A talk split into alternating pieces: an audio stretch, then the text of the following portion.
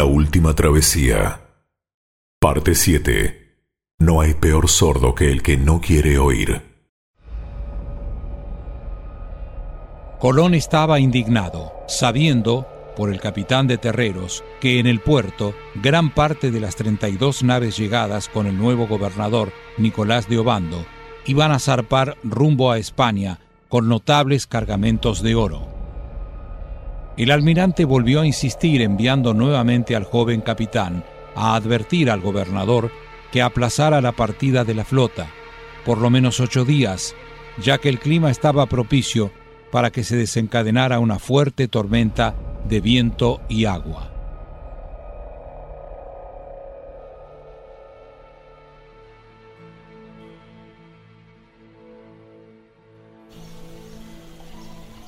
Gobernador Obando, agradezco su gesto de cortesía hacia mí, a pesar de las órdenes que tiene de parte de los reyes.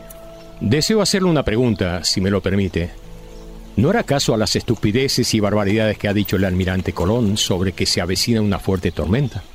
Pienso que lo que busca es confundirlo. No debe agradecerme nada, mi querido Bobadilla. Los reyes están en España y yo aquí en la española, ¿me entiende? Y quédese tranquilo. Antes de partir, Acompáñame a almorzar, así con el estómago lleno y un buen vino que he traído conmigo. Será un bálsamo para que pueda sobrellevar este largo viaje y dormir como un recién nacido. Gobernador, acepto gustoso la invitación. Me han contado que me acompañará a España este cacique, este salvaje, ¿cómo se llama? Ya, ya recuerdo, Guarionex. Espero que viaje en la bodega y que no tenga privilegios. ¡Privilegios! no me haga reír. Dejemos de hablar que se nos enfría el cordero asado. ¡Vamos!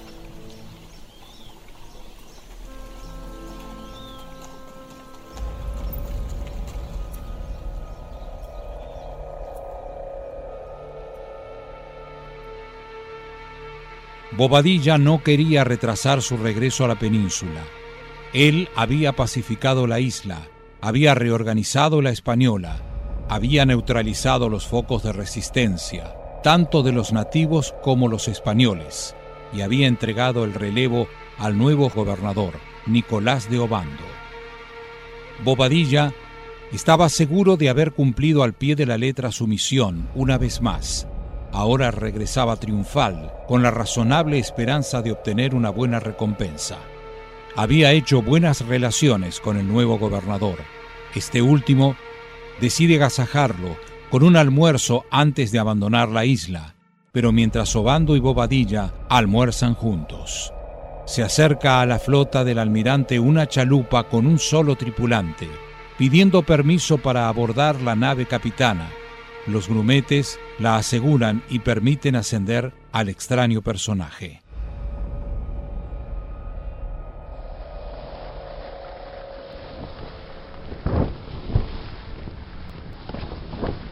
Solicito permiso para abordar la nave.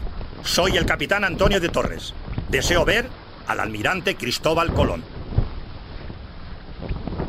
Capitán Antonio de Torres, bienvenido a bordo. ¿Qué lo trae por aquí? ¿Acaso el gobernador quiere comprobar con su testimonio si el almirante está o no loco? Bartolomé, no digas eso. No he venido a comprobar nada. Sé quién es su hermano el almirante.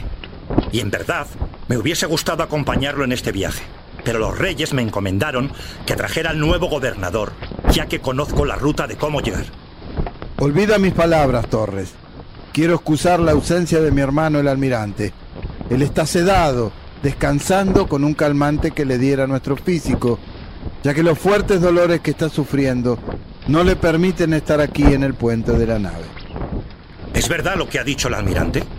Que se aproxima una gran tormenta y puede comprometer la partida de la flota? Torres, ¿conoces lo suficiente a mi hermano como para saber que no se equivoca en nada respecto de lo que el capitán de terreros ha informado al gobernador Obando? Intenta cuando regreses de convencerlo que no parta, que lo haga dentro de unos días.